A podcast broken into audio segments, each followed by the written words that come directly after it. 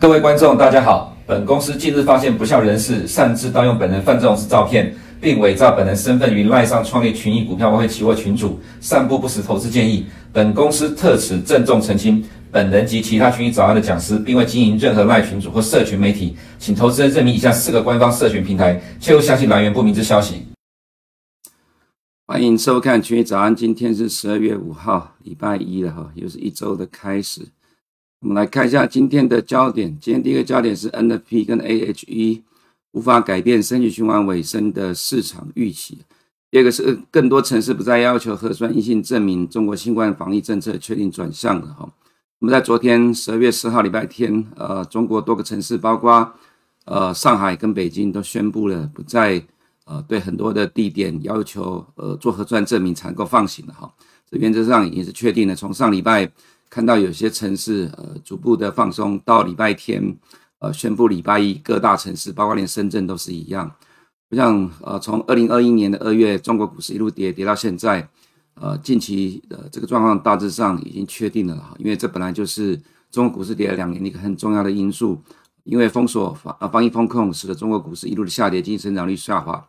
那么这个呃这一次虽然说所看到的是逐步的放松。防疫风控还没有完全解除了，因为呃现在正在进入冬天，疫情仍然会持续扩大，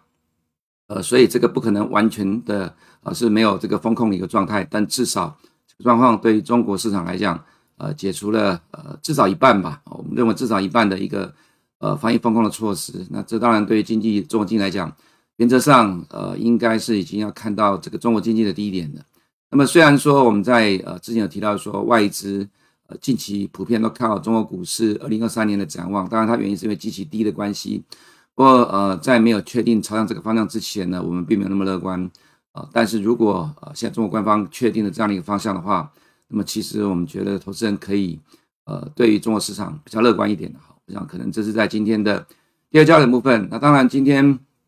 呃在前呃前半段还是要讨论探讨上礼拜五这个重要的数据 NFP。这表呃，这个非农业生呃非农业就业人口数据跟收呃平均时薪这个数据呢，对于市场的影响。上礼拜这个数据出来的时候，呃，在呃美国的金融市场当然就产生了大的波动，尤其是呃美股的三大指数期货呢，都瞬间的大跌，道琼跌了四百多点，另外其他像纳斯达期货也跌了大概超过一个 percent，但是呢，在收盘的时候道琼是上涨的，其他两个指数只有小跌而已。要怎么去看这个市场了哈？那当然，我们其实，在十一月十号美国的 CPI 公布之后，我们认为这一波的反弹，呃，在持续的进进行当中，而且我们看到了一些的现象。这个现象指的是说，呃，等到这数据出来呢，它才会确定明年上半年的各家机构预估的通货膨胀模型，呃，接近成真的几率会变得更高。那么，在这个十一月，呃，在十一月十号数据没有公布之前，其实市场上普遍是对于明年的数据是半信半疑的哈，不过这是一个过程。那么，呃，当然有人会提早进场，这个所谓提早进场，就是说更早去确认、相信这样一个数据会成真。其实金融市场，尤其是美国，它永远永远在反映未来的市场的预期，所以你要去了解市场预期如何变化，市场看到了什么东西，那不是说呃，它已经在提前反映了二零二三年的状况了，那我们还在看今年市场所反映的情况。所以这也是我们今天要探讨这两个数据的重点。那当然，其实在近期啊，在美国金融市场出现了很多的情况啊，比如说呃，Blackstone 呃，它的 REITs 呢暂停了投资人的赎回。但其实我们看里面的内容了哈，我倒觉得这其实是市场有点扩大解读。这也是在周末期间很多呃在市场上所谓的财经专业人士所在看的焦点。我们倒觉得其实还 OK。这也是等一下我们在前半段会所呃讨论的部分。我们先看呃上周五公布的数据。其实我觉得今天的喉咙应该状况比上礼拜稍微好一点，虽然可能还有点沙哑了哈。不过如果投资人你觉得我的喉咙的声音还没有办法让你满意的话，呃，那你再留言吧。其实我很感谢很多的观众朋友留言，谢谢你们关心喉咙状况。不过经过了一周的情况，周末两天的休息，我觉得今天是有好一点的，所以讲话速度应该可以比较恢复正常一点的哈。那么先看一下非农业就业人口的数据，预计二十万人，实际是二十六点三万人，前期是二十八点四万人。其实你看到美国在这个数据，很多机构的解盘都觉得说，美国的就业数据非常火爆。我个人认为其实是还 OK 啦，因为我们之前说过了，这个数据现在不可能超过单月增加三十万人以上，单月增加三十万人以上才叫做火爆。如果还是二十到二十五万人，这个数据其实是还 OK，只能说虽然有很多的人被裁员，但是因为就职缺还高的关系，所以还有很多人可以找到工作。当然，另外一个数据就是说，这是可能在数据里面呃大家比较没有看到的，呃，其实，在非农就业人口数据里面，兼职的工作也算一份。所以这里面当然我们没有看后面的实际的呃详细的数据的内容了哈。当然你可以想当然耳说，这么多的裁员势必很有可能。呃，兼职人数也上升，也不一定。但只要讲的就是说，其实，在目前这个地方看起来，其实失业呃失业率并没有减少。那当然，劳动参与率也没有大幅度的变化。所以原则上，我个人觉得说，其实这个状况只能告诉你，现在的美国的就业市场还没有受到利率升高所造成的呃，现在看起来七月裁员而真正冲击到劳动市场的影响。严格来说，它现在还是处于健康的状态，并不是所谓的火热。但是需要留意的是，我们上周直播有提到说，焦点主角其实是在呃平均时薪的部分。在上周十二月一号 Powell 的这个谈话里面，他有提到，他把现在的通膨分成三个观察的指标，一个是商品的通膨，现在已经进入下滑的阶段；一个是住房的通膨。那当然，住房通膨就如同我们之前在节目中所提到的，因为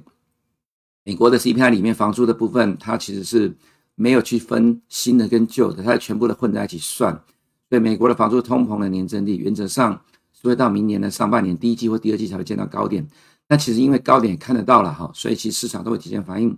那现在所担心的是，因为工资持续的上涨所带来的服务类的价格的上涨，所以这个部分呢很有可能会使得呃这个所谓的呃螺旋性的通膨上升变成市场的担忧。那其实这个部分当然占的比重也差不多，大概就二十几 percent 而已。那只是说呃因为呃现在这个状况变成是 Fed 的指明挑明担心的部分。所以市场当然会大做文章。这个数据一出来，呃，当然造成美元的大底，呃，美元的大涨，盘中快速的拉升，美股呃大幅的下跌，美股一开盘也是重挫的哈。我看到这个数据，当然的确是要稍微的留意啦，因为毕竟年增率预期是四点六，实际是五点一，但是前期也从四点七往上修正到四点九，所以呃，其实如果要加前期比较来看的话。增加的空间呃没有那么大，那当然其实月增率的话看起来呃是单月增加了零点六个 percent，比预期大了一倍，所以这是市场关注的部分。如果你看月增率的确是在微幅的扩增，所以呃薪资的部分的上升，这个部分如果你要看十一月来讲的话，当然数据上市场一看到跟预期的比较差距大，当然会觉得说看起来非常的火爆，但实际上呃目前这个状况来看，没有超过这里之前的哈，它都是一个反弹。那去评估啊、这个数据对市场的反应来看的话，我们其实在当天早呃当天晚上了哈，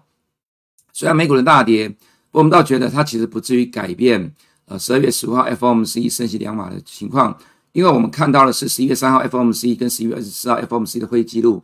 还有十二月一号的谈话都提到了十二月 FOMC 的放缓升息的步调，其实呃这个中央银行 Fed 已经不断的。对市场的预期做了呃宣布跟调整跟管理，也就是说他已经确定了在十二月不会升三码，而是升两码。他已经告诉市场这么久，用了一个多月时间告诉你这样的一个状况，对，不会因为平均时薪这个数据而改变，不会因为非农就业人口数据这个状况而改变。那当然了，美股上个礼拜五表现不差，其实市场把它归功于是华尔街日报的传声筒 Nick Timiraos 呃 Timiraos 的谈话。我个人倒觉得，其实我刚才也是讲到了。没呃，Fed 用了一个月的时间来告诉你，呃，他不是呃在十二月要放缓，所以我不觉得他这一次会升三码。这样的话，Fed 其实是没有 credit 的。Fed 正在重新建立他的 credit。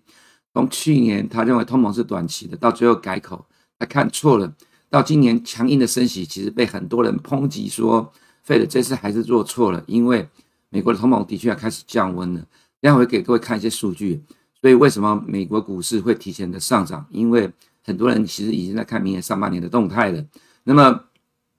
市场永远在反映未来的动态预期，而不是看现在的状况，所以才会上礼拜五的美股是这样的一个呃收收盘小涨小跌的状况。所以我们要讲的就是说，不是呃，当然啦，Nick Timiraos 有影响力，所以他谈话也让美股收盘小涨小跌，他是功臣之一。另外一个就是我刚才所讲，Fed 要维持他的 credit，也不太可能因为这样的一个情况就改变了升息的动态。再来就是哈，我们看到另外一个数据，十二月十五号 FOMC。那么在十二月十五号 FOMC 之前会看到最后一次的 CPI 数据是十一月的数据。那么在十二月十三号公布十一月 CPI，名目的预期是七点三，较前期掉了大概零点四 percent 左右。核心 CPI 是六点零，较前期掉了零点三。那么到昨天晚上公布这个数据，呃，提供这数据大概只有三家。当然会随着未来提供数据的机构越来越多，它的数据会越准越接近。上个月数据七点七，低于市场预期七点九。提供数据的六十几家，这大概是过去的二十一次里面，呃，大概第三次低于市场的预期，当然也出乎我们意料之外了。所以也都出市场预料之外。所以为我们为什么我们说要等到十一月这个数据，十一月十号公布，它大致上确认了明年上半年通膨大幅降温的这个模型会成真呐、也因为在十二月中 FOMC 之前还有这个数据，所以呃，其实市场现在其实这个反弹还在持续进行当中，多方其实是比较有恃无恐的哈。那这我们这部分都看过，我们先看一下 OIS 的数据。你可以看到呢，在之前啊，十二月二号早上我们有更新的哈，十月一号数据啊，市场认为明年五月是高点四点八六，十二月会降到四点三，是大概降了零点五个 percent，也就是说大概降两码左右。市场仍然认为明年下半年会降息。那么在假日的时候，我们看今天早上的哈，在假日的期间，呃，在上个礼拜的非农就业数据公布之后，OIS 预估五月的数据仍然最高，但是微幅的上升到四点九二。十二月的也是微幅的上升到四点四三，仍然维持大概差不多零点五个 percent，也就是降两码的预期。所以即使上个礼拜的数据出来，其实市场的终点利率也没有调高到哪里去。可是你看到很多的新闻都讲，数据出来之后会让明年的终点利率升高到五到五点二五之间。那么 Fed 呃仍然会维持强势的升息。可是其实上周的数据出来并没有改变，呃，在 OIS 在利率期货里面所看到的情况。这也是为什么美股。会变成收盘只有小涨小跌的原因了哈，这一句话就是我们刚才所讲的情况。在我们看到 Fed 利率期货的部分，在二零二三年年底预估的仍然是四点七六，也就是说会稍微的降息。那么今年年底是四点三七。另外，我们要看到这个数据，就是我们刚才所讲的，时间已经来到十二月，今年只剩最后的几个礼拜了，明年快要到了。那么在呃今年上半年一些预估的模型，市场半信半疑。可是随着数据，比如说你看到的。十月数据是七点七，现在预估的十一月数据是七点三。如果进入十二月，接近七个 percent，那么你可以看到，Bloomberg 在十一、十二月呃十一月十二号所预估的全球的通膨模型，明年的上半年是快速往下掉。美国高点在今年的六月，那么欧元区的 model 呢，在十月二十八号现在所看到预估的数据呢，明年也是快速往下掉。上礼拜我们给各位各位投资人看到德国的 CPI 通膨是十点零，但是核心的 CPI 是五点零，这么大的差距差五个 percent。它其实主要就是能源的因素所造成的。如果能源的因素明年回归正常的话，那么没有意外，明年欧元区的通膨会大幅度的下滑。这我个人认为的哈，也是德国股市上涨原因之一。那我们看到这个是在呃周末 b l o 预估的美国的 CPI 数据，我刚才有提到，现在是十二月了，今年年中所预估的数据，到目前为止，对于明年的预估其实没有什么太大的改变。这最新的预估的数据有三个假设。白色的是所谓的基准的状况 （baseline），也就是说，明年原则上在第二季的时候，第二季结束的时候，美国的 CPI 预估会降到四 percent。在明年底的时候呢，美国的 CPI 预估会降到大概三点九、三点六这个水准。但是有两个假设的变动，上面这个橘色的是指的是说，如果美国呃中国明年下半年的解封完全解封的话，中国下半年的呃经济重启会非常的强劲，会带动能源的价格反弹超过二十 percent 以上。那么它就会带动美国 CPI 下半年反弹。若是这个情况，坦白讲，我个人觉得明年下半年美股可能会跌，原因是因为 CPI 的反弹会使得 Fed 不会降息。那么如果是呃呃这个蓝色这个状况，它只是说中国在明年下半年防疫仍然呃放松，只有做半套的话，那么这个状况使得中国经济下半年一样没有起色，能源价格会持续的疲弱，这会使得美国的经济也变得比较疲弱，同样会把美国下半年通膨继续往下拉，会掉到两个 percent。大概就这三种的假设情况了哈，其实主要影响的就是能源的价格，能源价格就是关系到中国对于防疫的态度而定。那么基准的假设 baseline 这个部分，其实跟今年四五月所预估的就没什么太大的变化。所以我要讲的就是，其实市场早就已经在反映明年上半年美国通膨快速降温的预期。我们预估的还是比较中性的，其实各机构预估的有的比这个还要更加的激进乐观。我们之前都提过了，我们要指的就是说。市场永远在反映未来的预期了哈，所以我们可以看到升息的预期，其实你可以看到十二月这两码今天还是最高。上个礼拜五的时候早上看的是八十个 percent，直到礼拜五的收盘，它也不过小降了大概两个 percent 而已。那么其实在各个呃每一次的这个 FOMC 它的变动都只有两到三个 percent 的几率，其实变化都不大。他要告诉你的就是说，其实市场对于明年终点利率没有什么太大的改变，原则上还是四点七五到五点零之间的哈。那么另外要看到的重点也在于汇率市场动态的部分的方向。我们看两年的公债殖利率也因为这个数据大概有反弹了一下，不过重点我们看到另外几个部分，十年公债殖利率继续的创新低，呃，离呃指呃那个 Fed 基金下限呃离的呃这个距离更远了。因为我们看十年公债殖率原本盘中是上涨，到收盘下跌了零点五三 percent，其实在创新低了哈。重点在于十一月的 NAP 跟 HE 都没有办法让十年债殖率反弹，这代表的是什么？升息循环的尾声的预期非常的强烈。所以使得十年公债殖率收盘跌了零点五三，更重要的是三十年公债殖率，当然我们节目中很少看了，不过还是要跟投资人提一下，三十年公债殖率反映的是市场的投资人对于美国通货膨胀的看法。三十年公债殖率重挫了一点四个 percent，跌幅更大，当然快要接近两百天移动平均线。同样的解读，而且这对于二零二三年通膨下滑的预期以及升息尾声的预期是非常的强烈。也就是说，从这个角度，我要告诉你的就是。上礼拜五的这个数据，它并没有改变，呃，在这段时间以来美股上涨的逻辑、反弹的理由，所以它当然自然反映在美元就变成下跌的情况的。那么十年公债的价格虽然没有什么弹了哈，没有什么动，不过，呃，其实我们认为这个底部大致上已经确认了。当然，我们可以看到上礼拜五的走势，美国跟其他国家的利差持续在扩大，德国的公债殖利率继续上涨，那么呃，美国债券殖率下跌，自然美日利差也就在缩小了，所以就是反映在汇率市场，就是你看到的情况。这个图呢，我们几乎每天在看。我只是想告诉你，就是人民币也会影响到美元的走势。如果照这状况来讲的话，人民币应该会持续的升值。上面是用人民币兑美元，所以往上走的人民币是升值的，往下是贬值。那美元在上周继续的破底，美元指数然后我把这里面几个重要事件都把它秀出来。所以这里要告诉你的是 P C 造成美元创波段新低，NFP 跟 HE 造成美元再创波段新低，利多都没有办法刺激到。美元的反弹，这个叫做看扁美元的预期非常的强烈。美元收红之后收盘，这是现货跌了零点七 percent。重点其实现在是筹码跟逻辑面的调整。什么叫做筹码跟逻辑面？也就是说，其实认为升息的尾声了，所以在里面做多的筹码急着砍出来。但是我们之前提过，明年的中点利率，美国叫欧元区大概还高出了两个 percent。可是很多的人其实是看升息的动态。美元升息啊、美元升值最主要的逻辑就是通膨的方向。一旦通膨进入尾声，也就代表升息进入尾声。原本在里面做多了，不管从今年开始，或者去年一月五号我们所提到的这么长的时间，超过一年以上的做多，这个筹码累积的庞大获利了结卖压，都因为这样的逻辑改变而开始在里面大量快速的撤退。你至少要等到这样的逻辑修正跟筹码修正结束之后，美元才会见到修正的低点。我们看到筹码，你就可以看到很清楚，美元的多单。开始一路的下降，当然，因为做多美元的力量没有那么的多。所谓多是指的是在期货的筹码，所以你看到的是它的未平仓量没有那么大。但是你看到欧元的话，做多的未平仓量已经累积到十二万口了，速度非常的快。因为欧元流动性反而比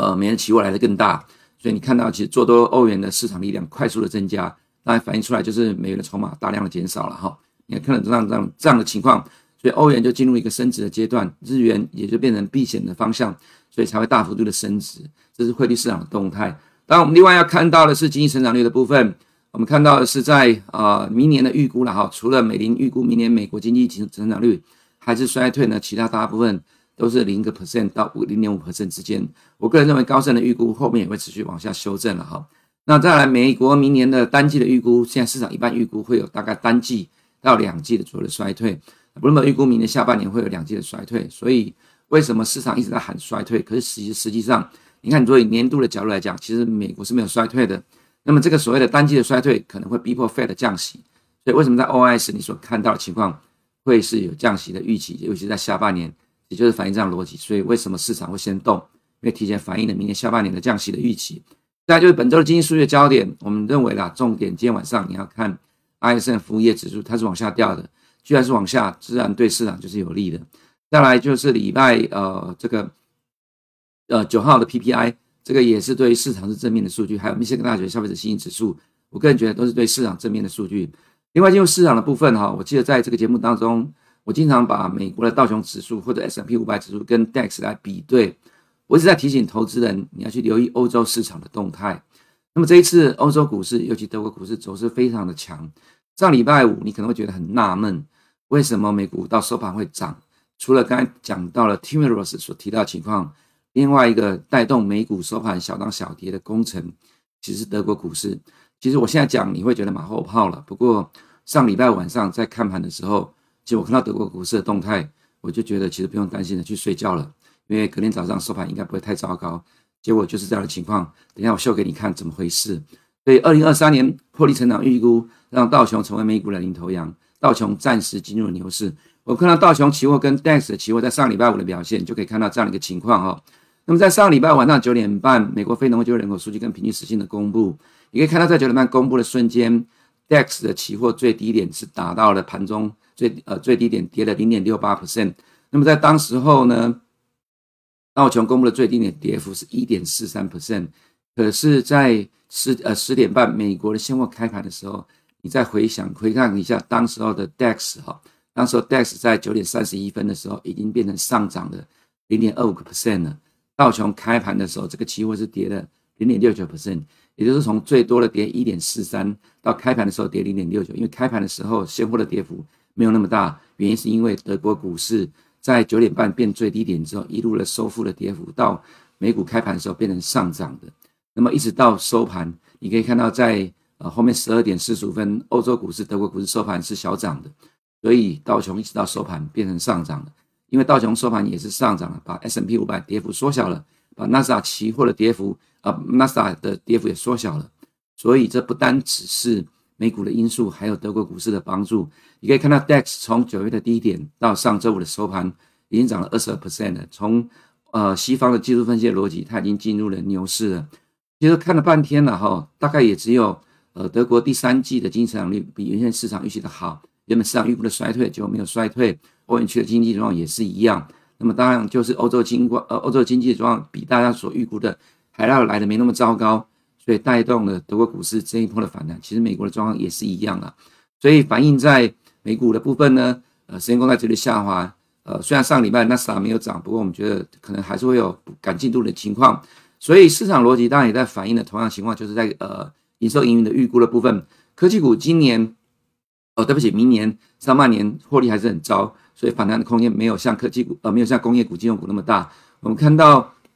S&P 五百里面金融股的获利成长幅度比较大，工业股成长幅度比较大，自然为什么看到道琼的走势就比较强了？当然，它也被德国股市的带动的影响哈。所以市场已经提前反映明年的通膨下滑跟获利成长的预期，这是现在的逻辑。所以反弹还在进行当中。当然，它的反弹超过二十 percent，不过刚好是二十 percent 也会震荡掉下来。你又说它变成不是多头了，所以。呃，你除了要观察德国股市的动态之外，呃，后面当然要持续观察能不能持续的反映呃这样的一个反弹逻辑，也是通膨预期的下滑跟升级终点的预期。不过我个人比较倾向是比较正面乐观的了哈。所以 S M P 五百上周五只有小跌，守住了两百天的移动平均线。其他的大股票呢，我个人觉得，如果这种情况之下，ETF 自然会吸引买盘，所以不会糟。那么科技股的表现当然也不会太糟糕，应该是会跟进度了哈。那么在原油的部分，呃，因为 OPEC 维持原来的减产的动态，那么中国也要解封了，所以呃，虽然短线的震荡，但是不会什么太大影响。天然气就是因为天气又变得没那么暖，没那么糟糕，所以天气预报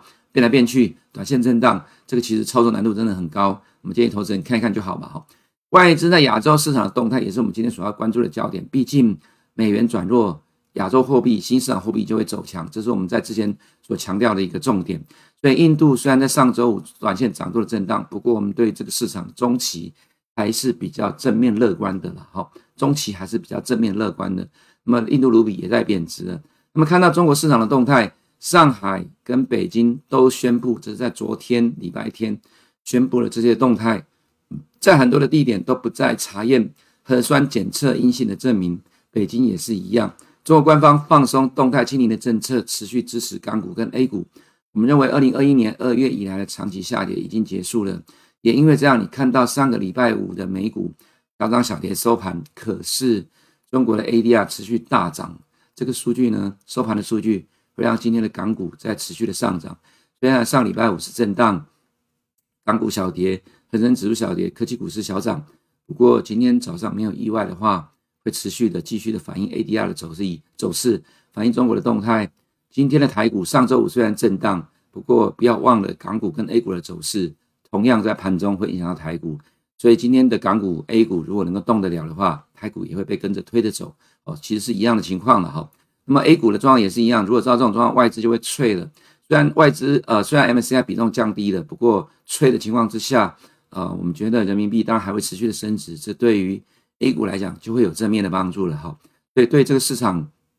我们已经改变了过去两年的看法，变得比较乐观了。你要了解，变得比较乐观，而不是保守了哈。那么这个状况可能就要保呃，你要去试着去调整长期来看保守的态度。我还是强调，其实市场在不断的在变化，你要能够感受到市场的变化，而是一成而不是一成不变的墨守成规。当市场都已经在变了，还感受不到，我们没有办法是在最高点跟最低点的变化告诉你市场已经变了，因为没那么神，也没那么准。但是，一旦我们确定方向的转变，我们确定的是一个中长期的大方向，这长期中长期可能三个月，可能六个月，可能一年以上，我们还是要去改改变这个方向，而不是让你一直不断的凹下去或者被嘎下去，那就不对的了哈。那回到台股的部分，其实这个状况呢还是一样哦，台股的基本面远远没有落底，其实你只要看基本的数据就知道了。但是美股投资的逻辑跟台股的逻辑不同，美股投资人完全看中央银行的政策动态。跟经济成长的预期来决定大多数时间市场的方向。我们前面很花了很多时间在解读